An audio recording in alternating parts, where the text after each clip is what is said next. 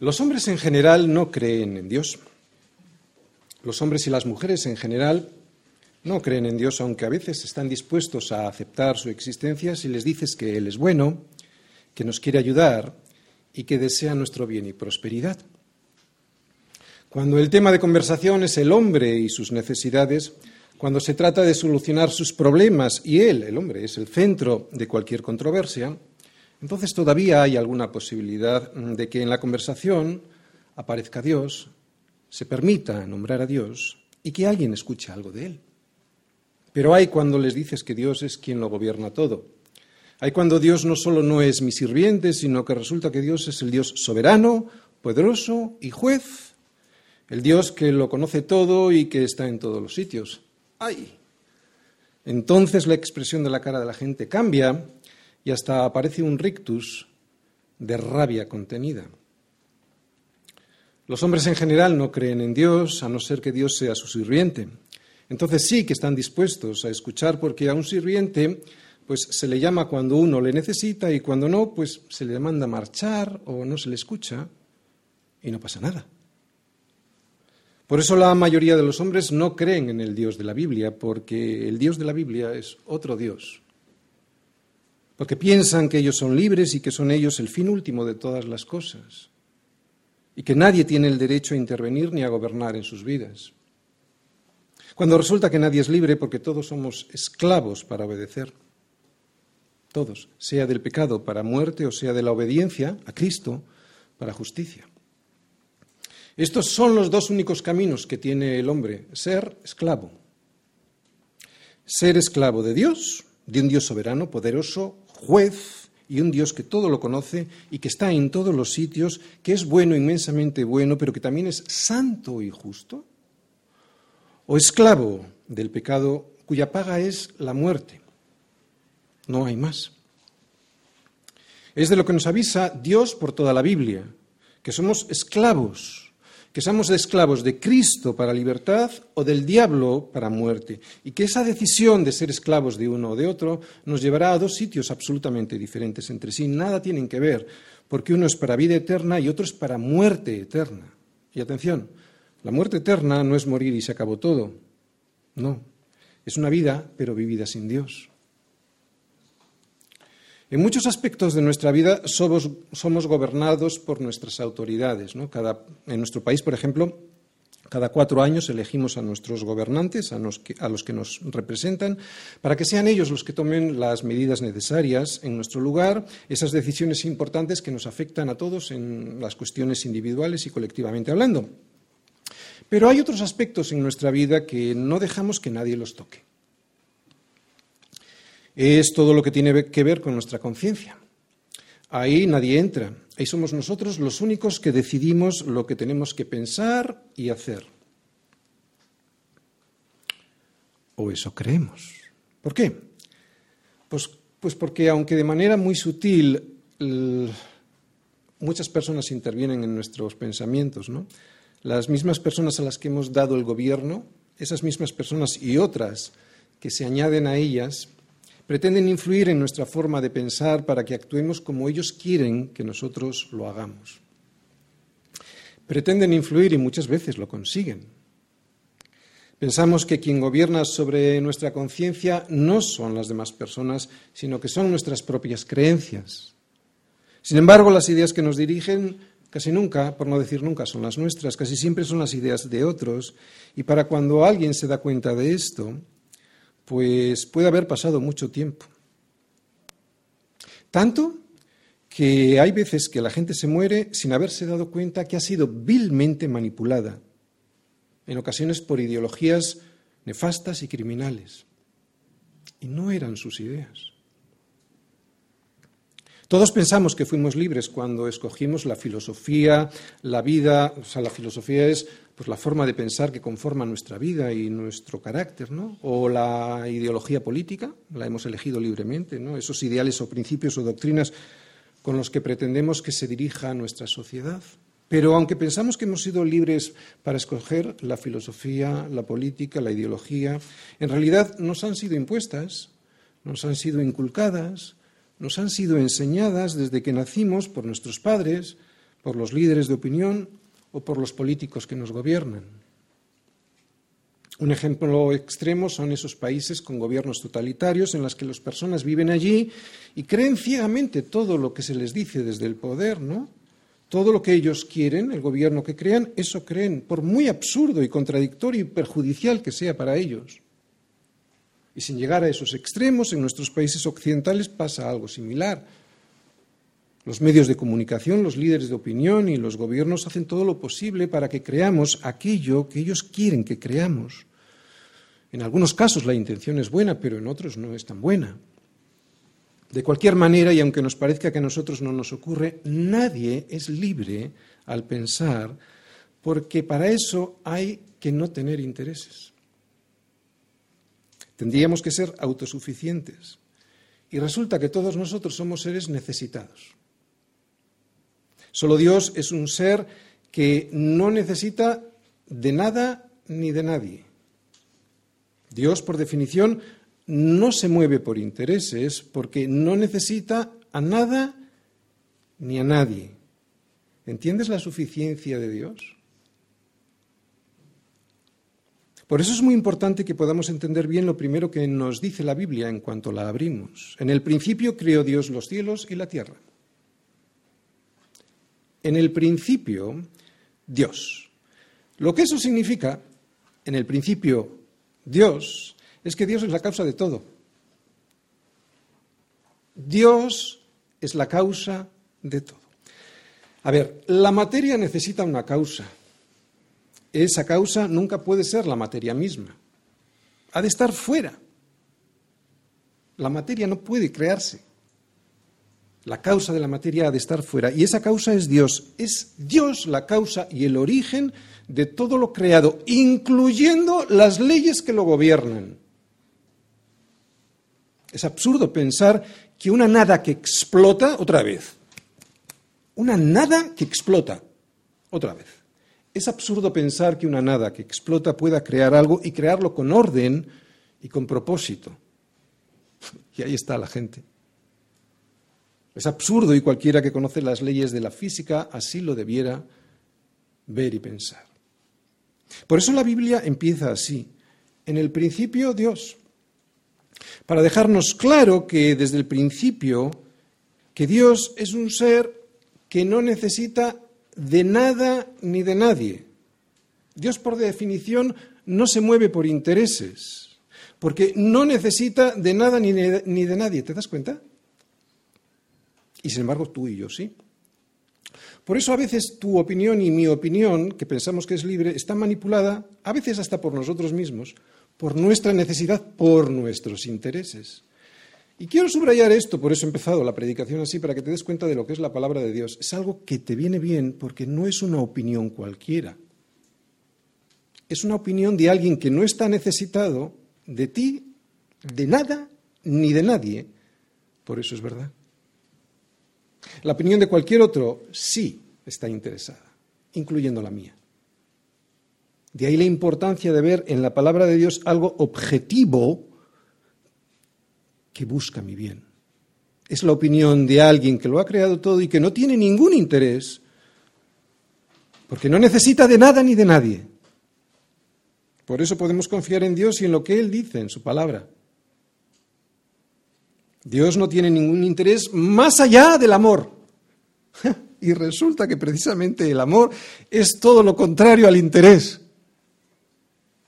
Porque el amor es sufrido, es benigno, el amor no tiene envidia, no es jactancioso, el amor no se envanece, no hace nada indebido, no busca lo suyo, no se irrita, no, se, no guarda rencor, no se goza de la injusticia, más se goza de la verdad, todo lo sufre, todo lo cree, todo lo espera, todo lo soporta. El amor nunca deja de ser. El amor nunca deja de ser. El amor nunca deja de ser. Oye, nunca deja de ser. Es por eso que Dios es amor, porque Dios nunca deja de ser, es eterno.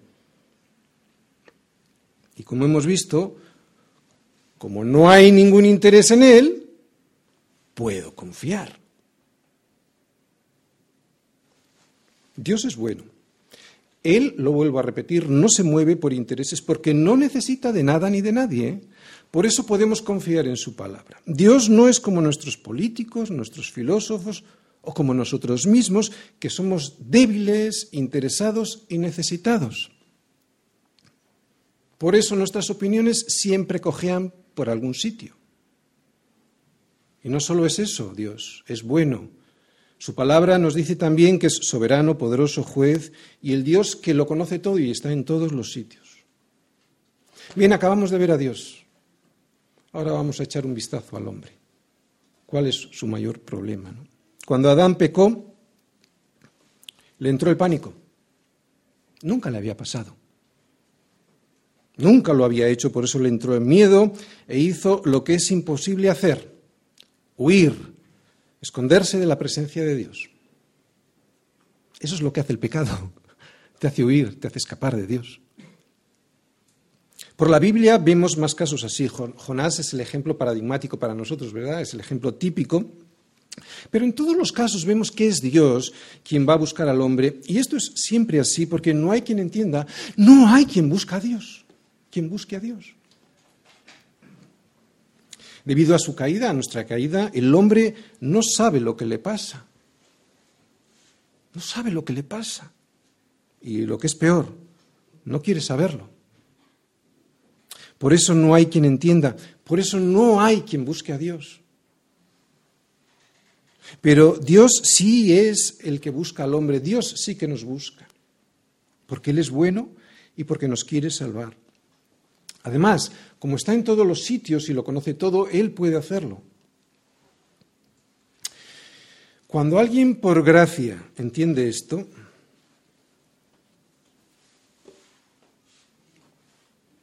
por gracia, porque no hay quien entienda. Cuando alguien por gracia entiende esto, por gracia es por regalo, como regalo inmerecido, algo que Dios nos regala. ¿De acuerdo? Cuando alguien entiende esto, comprende que no solo es absurdo esconderse de Dios, sino que Dios es muy bueno, que lo controle todo y que conozca todo de mí.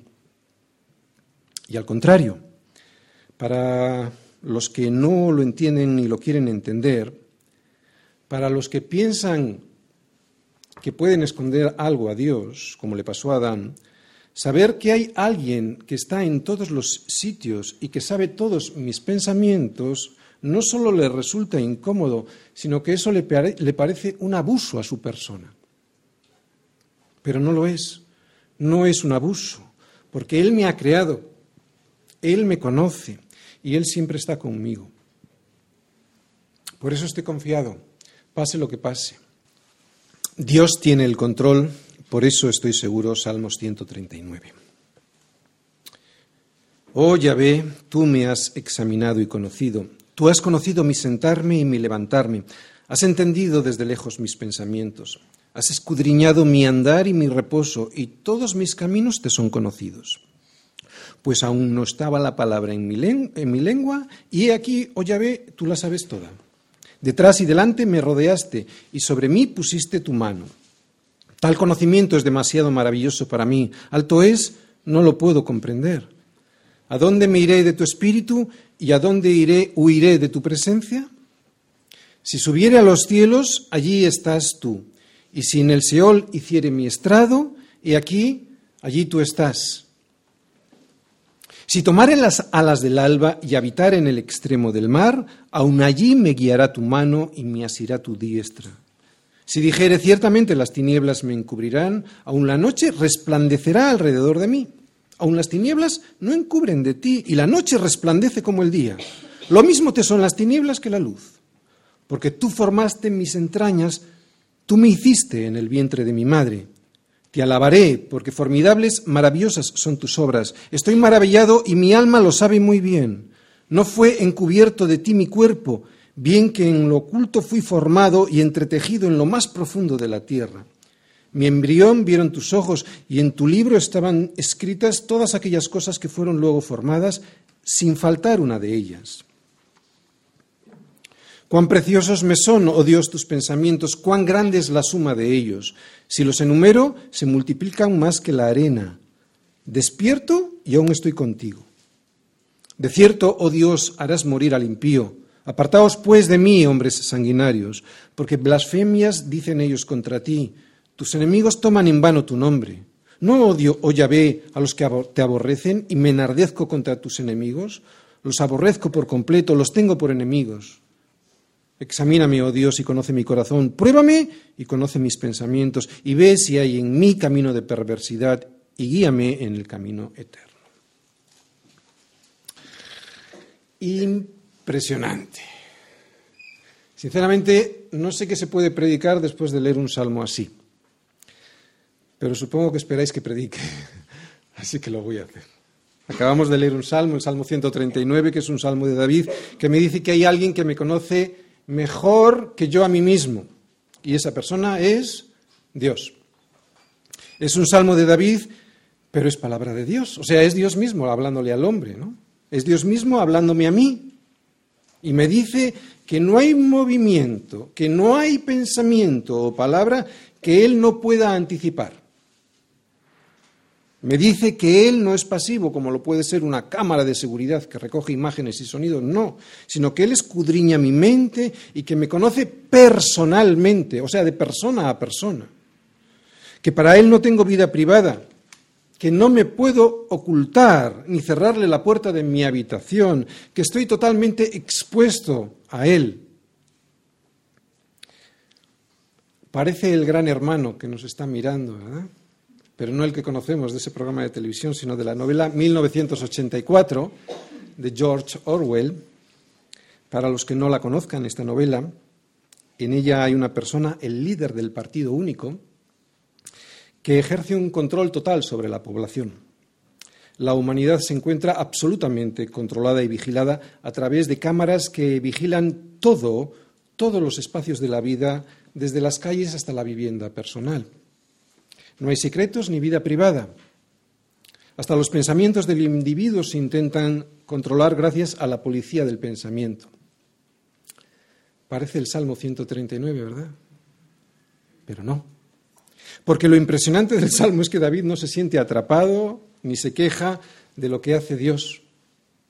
Todo lo contrario, siente que su protección le envuelve por completo y le cubre con la palma de su mano. Nos dice eso en el versículo 5 y saber eso para él es tan maravilloso que rebasa su comprensión, tan sublime que no lo puede entender. Leímos en el versículo 6 y es normal no entenderlo.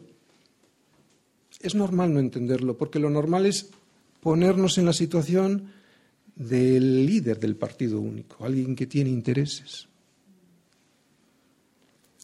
Se entendería si Dios fuese, como digo, como el líder del partido único, que pretende controlar mi vida como un fin de en sí mismo, o sea, el poder por el poder.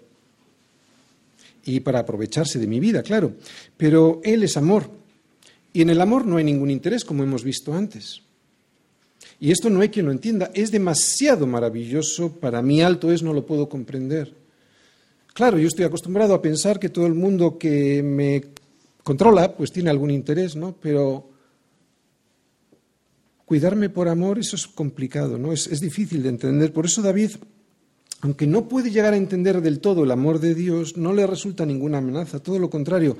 Para él, para David, Dios es su refugio. Por eso nos dice que intentar huir de Él es absurdo porque Dios está en todas las partes. El conocimiento de Dios está extendido por toda la tierra. Y que ese conocimiento que tiene Dios de mí no es para aprovecharse. Él no es un ser necesitado, ¿recordáis? No es un ser necesitado de nada ni de nadie, sino que es un conocimiento que tiene para ayudarme. Y que en esa ayuda Él perdió su vida. Alto es para mí, no lo puedo comprender. Bueno, es básicamente lo que hoy nos dice, nos explica hermosísimamente David en el Salmo 139, que este es el esquema del Salmo de hoy. Es el primer punto, un Dios que me conoce, es omnisciente, versículos del 1 al 6. Segundo parte, Dios está conmigo, o sea, es omnipresente, versículos del 7 al 12. Tercera parte, Dios me creó, es poderoso, versículos del 13 al 16. Por eso, y ahora hay una conclusión que se divide en dos partes. Primera conclusión, o sea, cuarta parte del Salmo. Estoy seguro, tengo vida eterna, versículos del 17 al 18. Y quinta parte, o segunda conclusión, Dios hará justicia, es santo, versículos del 19 al 24. Bien, si os habéis fijado en el esquema, lo que vamos a ver hoy son algunos de los atributos de Dios. Primera parte. Dios me conoce, es omnisciente. Oh Yahvé, tú me has examinado y conocido, tú has conocido mi sentarme y mi levantarme, has entendido desde lejos mis pensamientos, has escudriñado mi andar y mi reposo, y todos mis caminos te son conocidos. Pues aún no está la palabra en mi lengua, y aquí, oh, oh Yahvé, tú la sabes toda. Detrás y delante me rodeaste, y sobre mí pusiste tu mano. Tal conocimiento es demasiado maravilloso para mí, alto es, no lo puedo comprender. Bien, el verbo examinar que vemos ahí, del versículo 1, tú me has examinado, en hebreo es hakar. Y lo que significa, o sea, su etimología lo que significa es escarbar, cavar, llegar hasta lo más profundo de la tierra, profundizar en la tierra para extraer de ella algo que está allí escondido. Por lo tanto, lo que significa es que Dios, aquí este verbo, lo que significa es que Dios lo que hace es escarbar en el fondo de mi corazón para encontrar allí algo que yo tengo escondido. De tal forma que aún me conoce, de tal forma digo, que aún antes de abrir la boca, yo, Él ya sabe todo. Por lo tanto, la conclusión de los versículos 1 y 4 es clara. ¿Cuál es la conclusión de los versículos 1 eh, del 1 al 4? Que nadie puede escaparse de Dios. Nadie. Luego, en el siguiente versículo, en el versículo 5, vemos que refuerza esta conclusión, ¿no? Con la imagen como la de una muralla. No habla de una muralla, pero sí que habla de que me rodea, ¿no? Dios. Entonces es como si estuviese hablando de una muralla. Dice David, delante y detrás me rodeaste, sobre mí pusiste tu mano. O sea, me tienes rodeado, Señor, por todos los sitios posibles. Bien, a sus hijos su omnisciencia el poder de sus brazos rodeándonos y su mano puesta sobre nosotros, en vez de hacernos sentir inquietos e inseguros, lo que nos proporciona es todo lo contrario, seguridad. Pero para tener esta seguridad he de rendirme a la evidencia de mi condición, que soy un pecador y que yo no me puedo restaurar a mí mismo, ni mis opiniones valen para nada, si se contraponen con la opinión de Dios, claro. Tengo que entrar a la ciudad de Dios. ¿Os acordáis del Salmo 43? Al, perdón, Salmo 46. Tengo que entrar en esa ciudad de Dios que me protege con sus murallas y beber de su río las corrientes que alegran la ciudad de Dios. Es en esa ciudad donde puedo estar protegido. Y de alguna manera David nos está mostrando esta protección con esos brazos de Dios. Si acepto a Cristo, Sé que Él me dio la vida cuando todavía yo estaba muerto en mis delitos y pecados. Entonces, claro que podré sentir su amor, la seguridad de su omnisciencia y, claro, estaré agradecido. Si no es así, si yo no he aceptado a Cristo, esto que me están contando lo veré como todo lo contrario. Lo, veré con miedo, con control, como intereses ocultos. ¿no? La omnisciencia de Dios no es algo que al hombre le debiera dar temor. Dios nos ha creado y Dios es bueno. Que Dios lo conozca todo, al hombre no le debiera de dar miedo, sino todo lo contrario, debiera ser un motivo de alegría y de gozo. Vamos a ser sensatos. Si Cristo me dio la vida y me salvó entregando para ello su propia vida a cambio de la mía, y eso conociéndome, o sea, sabiendo quién yo era, entonces yo no debiera tener ningún resquemor de Dios. Y esto es algo sorprendente, no se puede entender. Lo vuelvo a repetir. Si Dios me ha elegido conociéndome, o sea, sabiendo quién era, y me ha elegido para salvarme y rodearme con su amor, que Él quiera controlar mi vida no debiera ser nada malo. Te lo voy a explicar de alguna manera. Todos tenemos amigos. Al aceptarlos como amigos, pensamos que nunca nos decepcionarán. Por eso les elegimos como amigos. Pero llega un día en que lo hacen, que nos decepcionan, y entonces les abandonamos. Pensamos que les conocíamos, pero realmente no era así y les dejamos. Sin embargo, Dios lo hace al revés.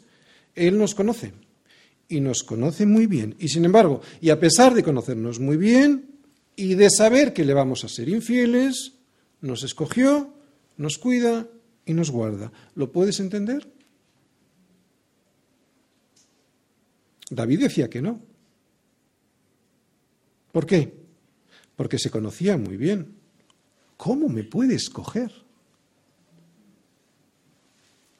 David se conocía muy bien a sí mismo, por eso nos engañaba pensando como ese anuncio de L'Oreal, porque yo lo valgo.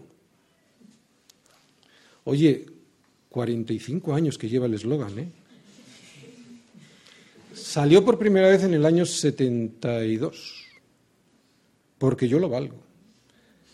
La gente que piensa que porque yo lo valgo, cree que Dios le debe su amor. Faltaría más, si yo lo valgo. Pero David no. Él, recordaba todos los tropezones que, que, había dado en su vida y cómo a pesar de esos tropezones Dios estaba rodeándole con su amor. Y David siempre agradecido. Claro, todavía no había surgido el eslogan de L'Oreal. Aquí está la gran diferencia entre las personas. No tanto en caer como en reconocer que caemos. ¿Para qué? Para procurar volver a no caer.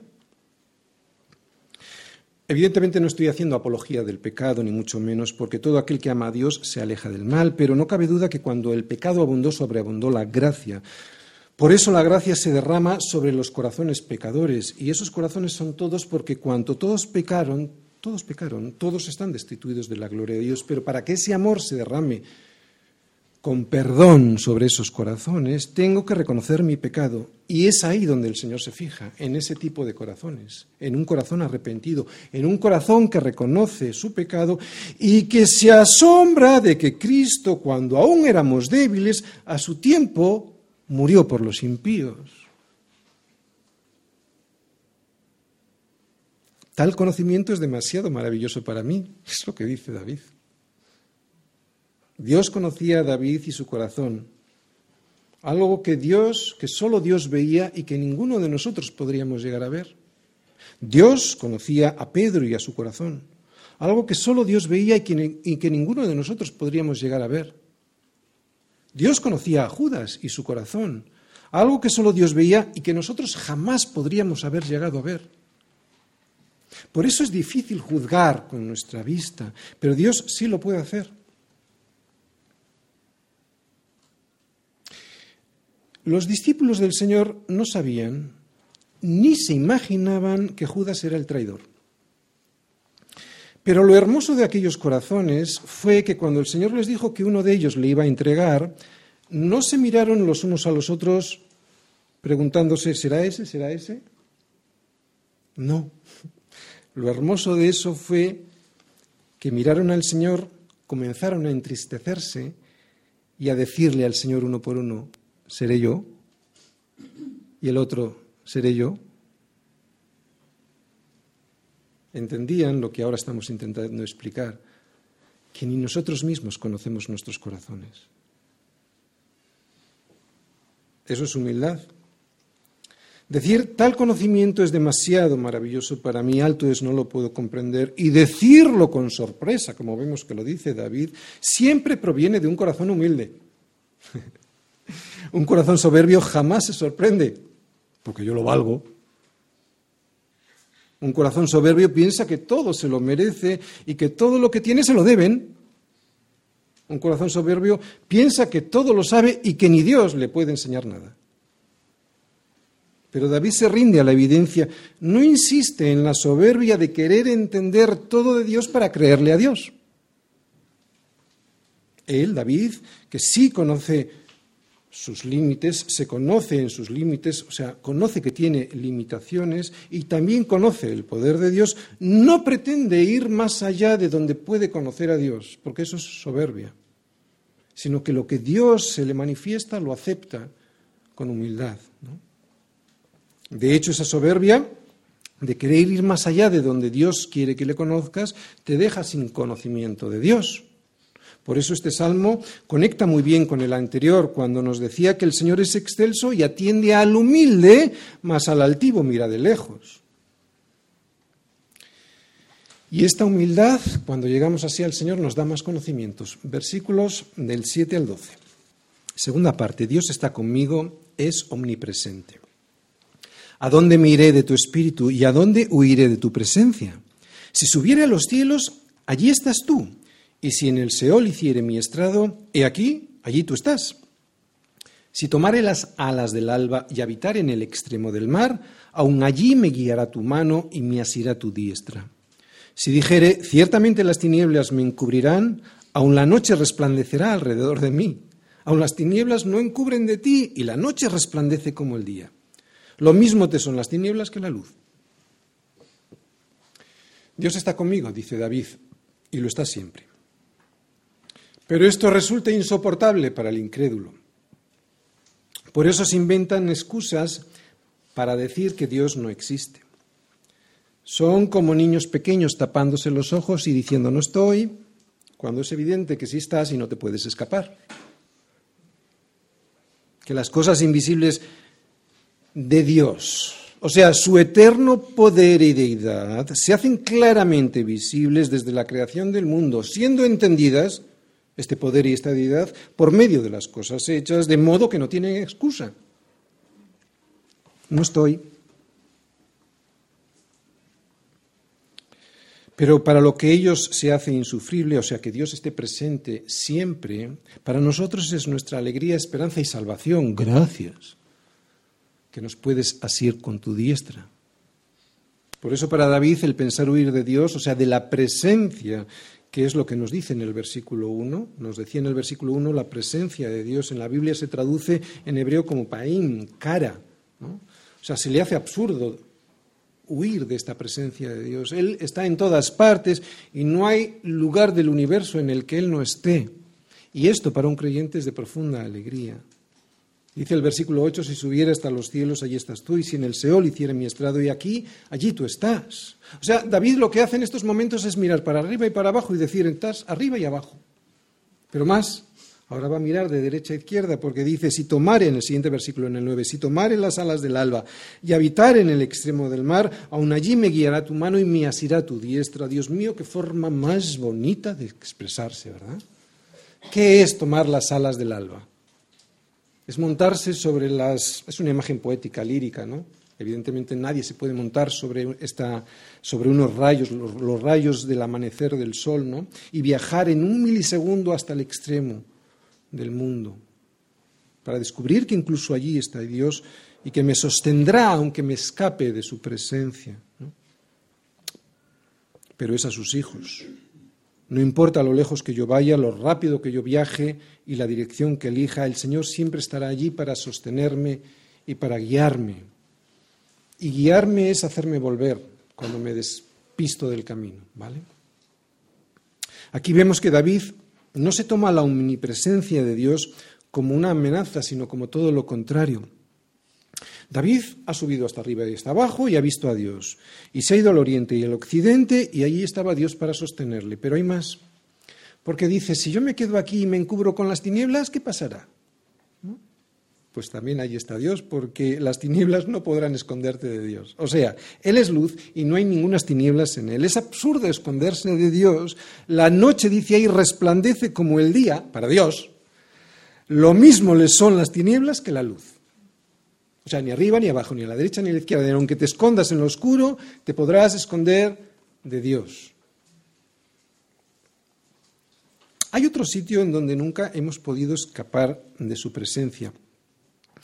Porque Dios incluso se encuentra en lo más profundo de la tierra, y esto es otra imagen lírica, otra imagen poética, sobre el seno de la madre, sobre el útero de la madre, donde fui concebido y formado. Oye, y resulta que ni siquiera mi madre fue consciente de mi existencia en los primeros días, en los primeros meses. Sin embargo, Dios sí, Él estaba allí en la intimidad de lo profundo. Versículos del 13 al 16. Tercera parte, Dios me creó, es poderoso.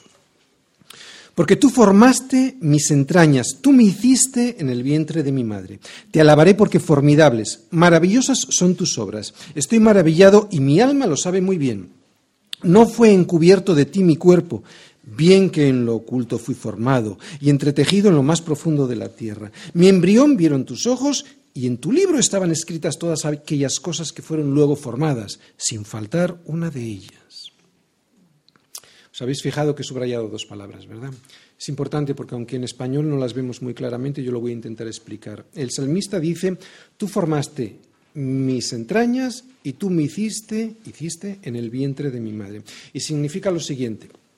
Entrañas, en el hebreo, son los riñones. Y los riñones eran considerados para ellos como el centro donde se asentaban las emociones y el, y, el, y el afecto. ¿De acuerdo? Esas son las entrañas.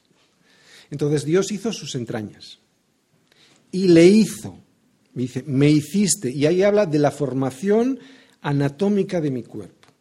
Muy bien. Así que en una sola frase, Dios lo que me dice es que Él me formó tanto psicológica como físicamente. ¿Te das cuenta? Mi concepción y la formación en el vientre de mi madre surgió y se sostuvo, surgió y se sostuvo por el plan predeterminado de Dios y no por mis padres, ni mucho menos por el producto del azar plan predeterminado por Dios, quien aun antes de la fundación del mundo ya me había visto y ya había diseñado mi vida en su cuaderno.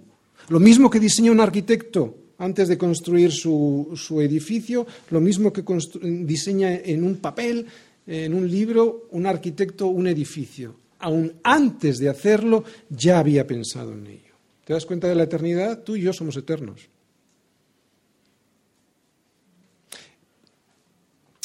No es muy difícil intentar entender la eternidad desde aquí hacia adelante. Es más difícil entender nuestra eternidad de aquí hacia atrás, ¿no? Pero si lo vemos como lo ve el Salmo, que estábamos en la mente de Dios, somos eternos también. ¿Entendéis? Dios nos ha diseñado. ¿Por qué crees que mucha gente defiende el aborto?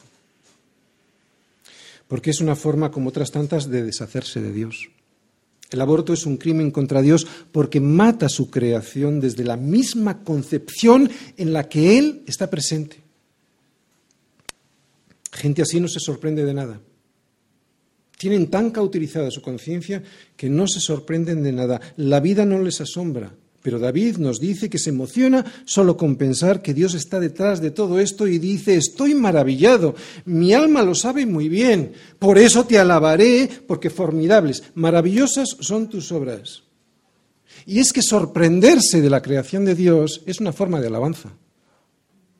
Cuando tú te sorprendes de la creación, por ejemplo, por poner un ejemplo, le estás alabando. Y sigue diciendo, mi embrión vieron tus ojos y en tu libro estaban escritas todas aquellas cosas que fueron luego formadas sin, faltar una de ellas. Dios no solo es poderoso, es soberano. Es soberano. Y lo que esto significa, lo que acabamos de leer ahí, es que la personalidad, incluso la personalidad, existe desde el momento mismo de la concepción y para Dios aún antes. Tú y yo somos una obra de Dios. Y después de la obra redentora de su Hijo en la cruz, esa, tú y yo, somos la obra más maravillosa y sagrada. Después de la obra de redención de Cristo en la cruz, la creación del hombre es la obra más maravillosa y sagrada de Dios. Obra física, intelectual y espiritual. Atención, física, eso nadie lo discute. Intelectual, yo creo que tampoco nadie lo discute. Y espiritual, Sí, espiritual. ¿Sabes por qué? Porque fuimos creados para la eternidad. La gente piensa que no, pero es que no fuimos creados para morir. Vete a un funeral, ya verás cómo ahí te das cuenta que no fuimos creados para morir. No se puede aceptar. ¿Por qué? Otra vez, porque no fuimos aceptados, no fuimos creados para morir. Ante tanta maravilla, David se asombra y alaba al Señor y saca dos conclusiones. Pero antes de entrar en ellas, hay que volver a decir lo obvio.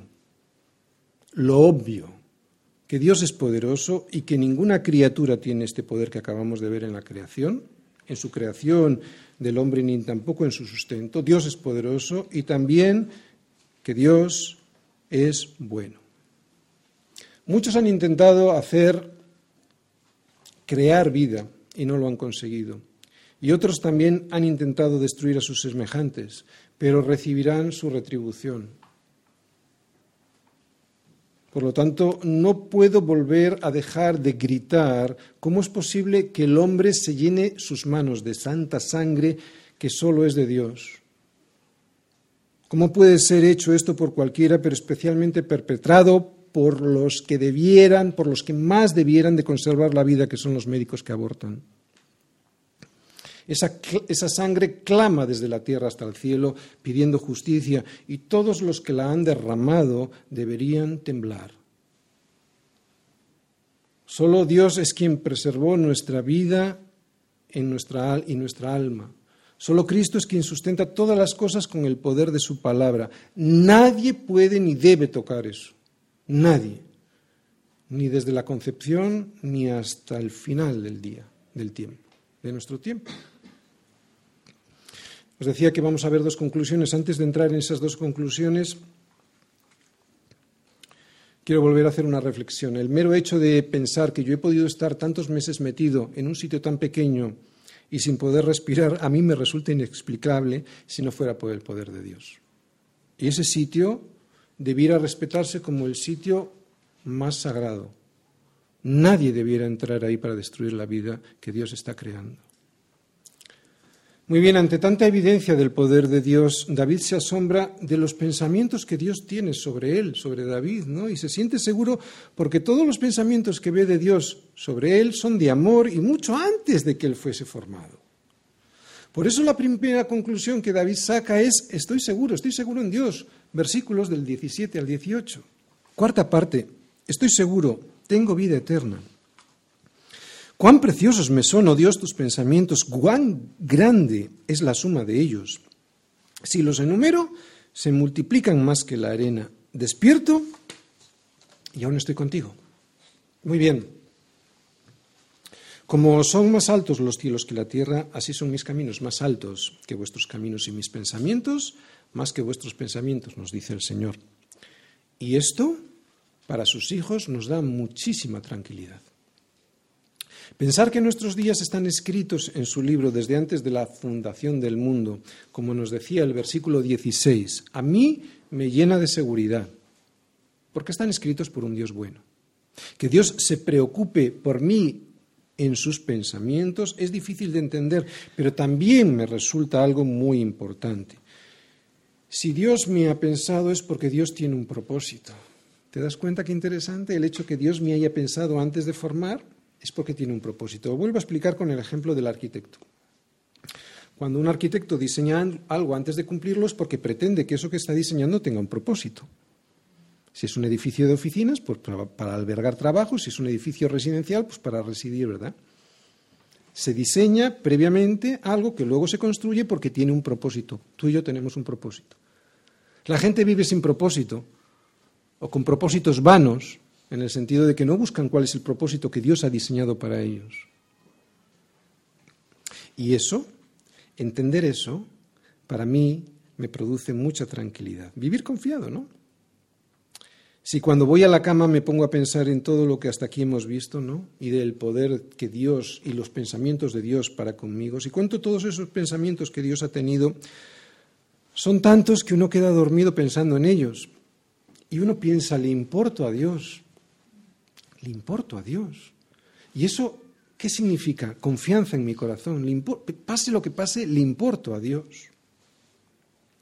Y eso es precioso para cualquier ser humano. O debería serlo. Su providencia para mí no es ninguna amenaza, es mi seguridad. Es lo que me permite vivir y dormir confiado. Al margen de que a veces uno no pueda dormir, la confianza en el Señor tiene que permanecer. Por eso cuando despierto despierto, y veo que aún estoy contigo, sé que es porque sus misericordias son nuevas cada mañana. Y estos versículos nos enseñan algo importante porque nos enseñan que hay comunión. David tenía comunión con Dios, con Él al acostarse y con Él al levantarse. Se acostaba pensando en Dios y dice, aún me despierto y todavía estás conmigo, ¿no? Pero hay más escondido entre las líneas de estos versículos porque si Dios estaba pensando en ti antes de que creara los cielos, la tierra y las estrellas, eso significa que esos sus pensamientos son eternos.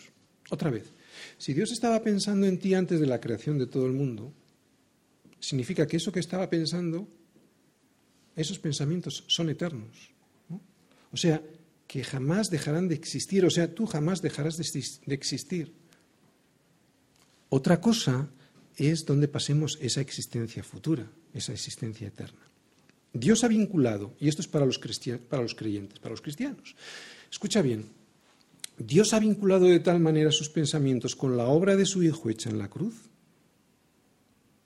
Otra vez.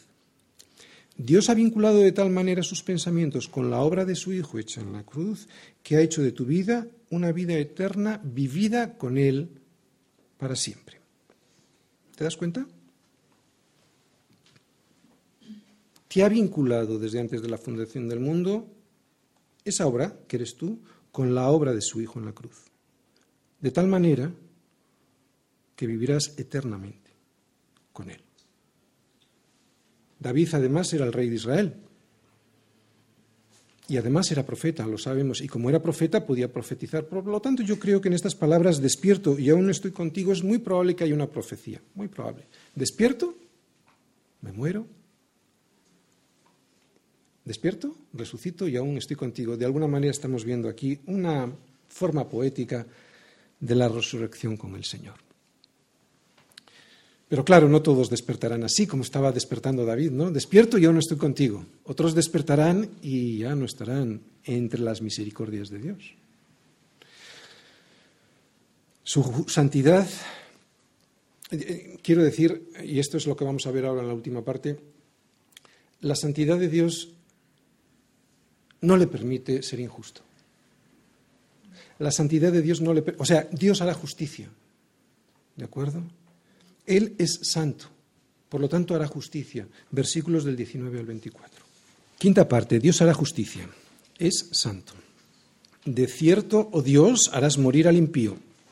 Apartaos, pues, de mí, hombres sanguinarios, porque blasfemias dicen ellos contra ti. Tus enemigos toman en vano tu nombre. ¿No odio, oh Yahvé, a los que te aborrecen y me enardezco contra tus enemigos? Los aborrezco por completo. Los tengo por enemigos. Examíname, oh Dios, y conoce mi corazón, pruébame y conoce mis pensamientos. Y ve si hay en mí camino de perversidad y guíame en el camino eterno. A la luz de la indiferencia humana sobre Dios y sus consejos, a la luz de la soberbia con la que muchos tratan a Dios y desprecian la obra salvadora de su Hijo en la cruz, los versículos del 19 al 22 no son tan difíciles de entender. Otra vez, para aquellos que les cuesta escuchar estos versículos, a la luz de la indiferencia humana sobre Dios y sus consejos, a la luz de la soberbia con la que muchos tratan a Dios y desprecian la obra salvadora de su Hijo en la cruz, pues los versículos del 19 al 22 ya no son tan difíciles de entender. No se puede, es imposible tener amigos que aborrezcan a Dios y le insulten y tenerlos y no sentir repulsa es imposible. Es lo que nos dice de alguna manera David. Por eso David dice, apartaos de mí. No se puede estar con gente así, ni mucho menos querer que sean mis amigos. Una cosa es la convivencia e incluso hablarles del Señor. Pero no hay ninguna comunión de la luz con las tinieblas. No, por eso dice, apartaos de mí. Por eso David que no quiere contaminarse, dice algo más. Dice, los aborrezco por completo, los tengo por enemigos. Bien, no voy a profundizar mucho en unos versículos que son una imprecación para que Dios actúe. Y no lo voy a hacer porque ya me extendí mucho sobre este tipo de petición, ¿recordáis? En el Salmo 137. Así que todo aquel que quiera información sobre este tipo de expresión, de apelación a la justicia de Dios, pues puede ir a este salmo y escuchar lo que yo allí expuse sobre los dos últimos versículos del Salmo 137. Solo añadiré una cosa. Dios es justo y porque es justo, o mejor dicho, y es justo porque es santo. ¿De acuerdo? Dios es justo y es justo porque es santo. Si os fijáis en estos versículos hay un cambio de enfoque. Todo iba muy bien, la gente incluso estaría dispuesta a escuchar lo que hemos escuchado hasta el versículo 19 pero en el versículo 19 hay un cambio de enfoque. El cambio de enfoque en el Salmo es repentino. David ha estado meditando en Dios, en sus maravillas y pensamientos, y de repente le resulta intolerable que haya personas que se atrevan a deshonrar todos esos prodigios de Dios, como a nosotros nos ocurre, como por ejemplo en el tema del aborto. De repente uno se enardece. Por eso clama por justicia, porque sabe que Dios es santo y que no tolera la maldad. Pide justicia porque la paga del pecado es muerte. Conoce, a Dios, David conoce a Dios. Y sabe que así va a ser, o sea, que la paga del pecado es muerte. Y no es una justicia que él va a ejecutar. No, él le dice, de cierto, oh Dios, harás morir al impío. ¿No? Versículo 19. De cierto, oh Dios, tú eres el que harás morir al impío. Lo hará Dios, nadie más. Él no mete las manos en la sangre. Bien, aunque por su redacción pudiera parecer que esta demanda por justicia es algo personal, no lo es. David, clama de esta manera a Dios porque se identifica con su santidad. ¿no? Es como si Dios mismo estuviese hablando en este salmo. De hecho, es Dios mismo hablando en este salmo. Tanto se identifica David con su santidad, con la santidad de Dios, otra vez, tanto se identifica, atención, porque aquí viene lo bueno, tanto se identifica David con la santidad de Dios que después de haber pedido justicia sobre el impío, resulta que a él mismo le entran dudas sobre cuál será la verdadera situación de su corazón y le pide a Dios, examíname, oh Dios, conoce mi corazón, pruébame y conoce mis pensamientos. Oye, no se puede ser más honesto. Alguien que no quiera engañarse a sí mismo es alguien al que Dios siempre le mostrará su error. Todo aquel que no pretenda estafarse a sí mismo será alguien al que Dios recompensará con la vida eterna. Pero si te pretendes engañar, si te pretendes estafar a ti mismo, entonces no. Es muy fácil indignarse contra los enemigos de Dios, pero ya es más difícil decir lo que David dice ahí. Pruébame. ¿Sabes por qué? Porque pedir esto en la práctica es pedir pruebas, a ver si las paso. No es solo retórica. Pruébame. Ponme una prueba, Señor, a ver si la paso. Es muy fácil pensar que uno está por el camino correcto y que va bien por ese camino y que nunca se desvía. Por eso tengo que estar siempre atento a la voz de Dios, porque es Dios quien conoce los engaños de mi corazón. Por eso David no solo pide descubrir su pecado y pedir perdón, aunque no vemos en este caso una petición de perdón, evidentemente porque está, eh, se sobreentiende, pero dice que le descubra el pecado, pero no dice que le descubra el pecado y ya está, no pretende algo más, solicita corrección. Es lo que significan las últimas palabras de este salmo, poder ser guiado en el camino eterno, o sea, ser corregido, no salirme del camino. Jesucristo en el Salmo. Bien, en este salmo hemos visto varios atributos de Dios y todos ellos coinciden con las características que de Jesús vemos en el Nuevo Testamento. Pero quiero recordar especialmente dos, su omnisciencia y su omnipresencia. Hay un, eh, pasaje en el Nuevo Testamento en el que a Jesús le traen un paralítico y en el que vemos que él, Jesús, le perdona sus pecados. Entonces, algunos de los escribas que estaban con él decían dentro de sí, dentro de sí. No decían, sino dentro de sí. Este blasfema. Y conociendo Jesús los pensa, conociendo Jesús, y conociendo Jesús los pensamientos de ellos, dijo: ¿Por qué penséis mal en vuestros corazones?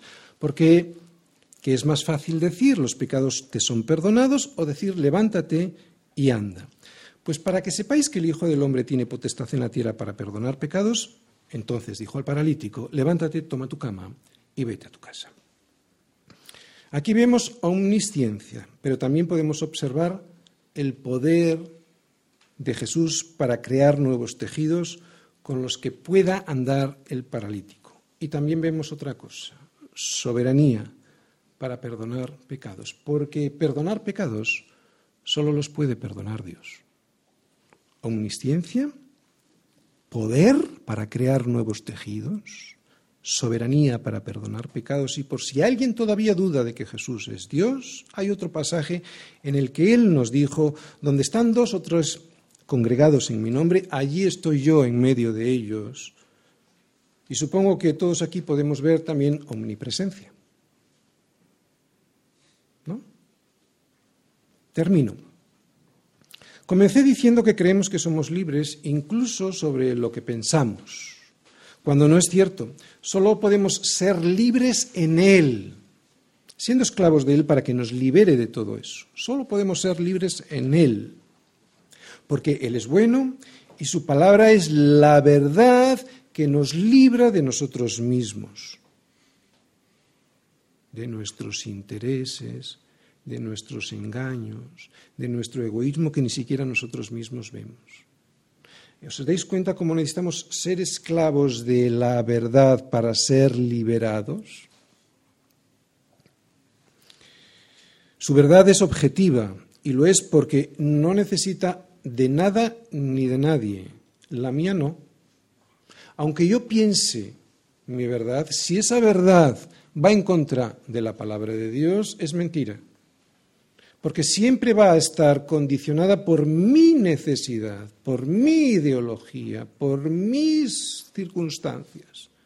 Dios, en el principio, no tiene necesidad de nada, ni de nadie. Por lo tanto, su verdad no solo es verdad, porque no está necesitada de nada ni de nadie para cambiarla, sino que es eterna. Su palabra es verdad, como digo, porque es eterna, y es eterna porque su verdad Solo la verdad permanece, no cambia, no mi opinión. Por lo tanto, necesito conocer su verdad. Sus pensamientos son preciosos. Dios me conoce. Al incrédulo saber que Dios le conoce en su corazón le resulta bastante incómodo, pero a mí no. Para mí que Dios tenga el control de mi vida, siendo el soberano, que lo conozca siempre todo y que esté siempre presente en mi vida, es una bendición, porque me conozco y sé hacia dónde tiro pero he de estar seguro que en mí no hay camino de perversidad, sino que soy siendo guiado, o sea, que soy siendo corregido por el camino eterno que es Jesús.